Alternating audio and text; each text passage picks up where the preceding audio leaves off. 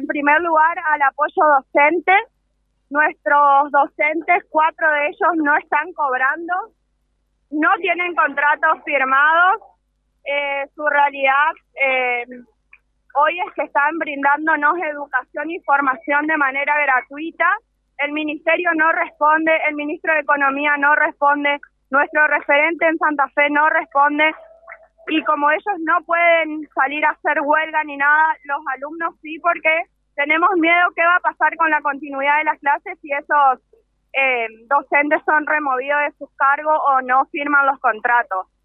Así también queremos dejar en claro que cualquier movimiento que se haga en contra de nuestros docentes por esta movida que los alumnos organizamos, lo vamos a tomar como una represalia en contra de ellos, porque estamos al tanto de que muchas veces son amenazados para que los alumnos no hablen y no apoyen. Pero a ustedes lo tenemos identificado como que lo que reclaman es un espacio físico para funcionar. También, hoy tenemos miedo de dar clases en las aulas porque después de la lluvia tenemos salones inundados, techos en peligro de colapso, así que nuestro edificio también hoy está acá presente. El pedido también es de edificio. Oye, pero vos nos habías contado de que han conseguido un edificio allí al lado del profesorado. No, no conseguimos un edificio.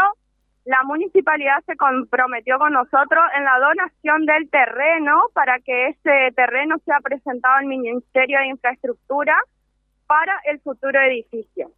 No conseguimos el edificio. El municipio, junto al Consejo, ahora este jueves seguramente aprobará el proyecto del, de la donación del terreno, así que eso ya lo vamos a presentar inmediatamente. Pero la realidad, después de la lluvia de esta semana y que mañana se esperan más, es esta que estamos viviendo. Por último, ¿y esos docentes, alguien le está pagando? ¿Cómo es la cuestión? Esos docentes vienen a dar clases sin cobrar, hace seis meses. Eh, se presentaron todos los papeles formalmente todos los meses. Nosotros tenemos un consejo académico donde participamos como estudiantes. Eh, yo creo que recordarán allá en 2021 cuando ingresamos, la escuela no tenía dirección. Eh, el cargo, lo, bueno, tampoco existen cargos en la escuela, eh, pero la dirección... ¿Quiénes dependen ustedes? Algunos docentes son profesionales del hospital, ¿es así? Bien, yo eso es lo que voy a, contarles. En 2021, cuando toma la dirección eh, la señora Nancy Villasboa, la licenciada en enfermería, eh, que ella, tenemos entendido, estaba primera por escalafón, eh, por orden de mérito, la escuela se reorganizó en conjunto con los alumnos. Eso jamás había pasado. La escuela no tenía centro de estudiantes, la escuela dependía de un personal administrativo porque en ese momento la directora estaba con licencia médica. A partir de la asunción de nuestra directora se reorganizó todo. Inclusive se duplicó el plantel de docentes. Docentes que hoy están teniendo inconvenientes en sus pagos y en sus contratos. Por eso estamos acá. Queremos que nos aseguren la continuidad de las clases y queremos que resuelvan esto inmediatamente. Hay familias detrás de esos docentes que tienen que vivir. Imagínense cuando cobren, esto no, o sea, no se actualiza la inflación.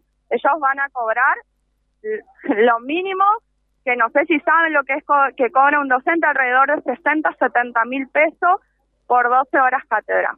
Estamos hablando de cuántos docentes y cuántos alumnos. Tenemos Hoy casi 60 docentes y 300 alumnos. De esos 60, cuatro no cobran. Cuatro, eh, dos administrativos y dos docentes. Cobrando. Eh, ¿Nos recordás tu nombre, por favor? Completo? Mois Daisy, soy presidenta del Centro de Estudiantes. Soy presidenta del Centro de Estudiantes. ¿Y en qué año de la carrera estás? Tercer año. En tercer año. Acá la mayoría de los chicos que acompañan, ¿de qué cursos son? De todos los cursos. Sí, sí, sí.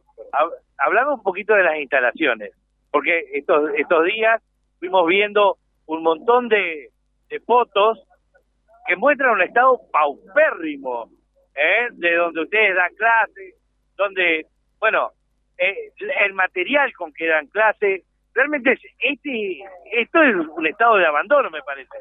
Es un estado de abandono. Eh, políticamente eh, nadie nos ve, quienes deberían venir eh, a ocuparse y preocuparse del estado de la escuela no lo hacen. Por eso nosotros visibilizamos nuestra realidad.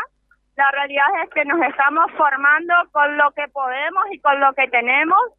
Eh, el centro de estudiantes se encarga muchas veces de hacer beneficio para la compra de material de prácticas y de estudio. Y bueno, y la escuela con la partida de seis mil pesos, quiero que sepan que le, seis mil pesos manda el ministerio para el funcionamiento de la institución. Seis mil pesos mensuales. Con eso tenemos que funcionar como escuela. ¿Qué se paga con esos seis mil pesos? Ni siquiera internet. Internet se pidió por nota, ponemos plata a los alumnos, al igual que el agua que consumimos la compramos nosotros, el papel higiénico lo traemos, los productos de limpieza los pedimos por nota. ¿Y los insumos para las prácticas? Y los, insumos para las prácticas, hojas, para imprimir todo lo que sea papelería y papeles administrativos que muchas veces requieren los alumnos, certificados y demás, eh, se compra con esa con esa tanda que brinda el ministerio, que a veces no alcanza ni siquiera para la resma de hojas. Bueno, vivo directo esto de lo que está pasando con la manifestación. Eh, estaba pautada para las 10, comenzó en punto.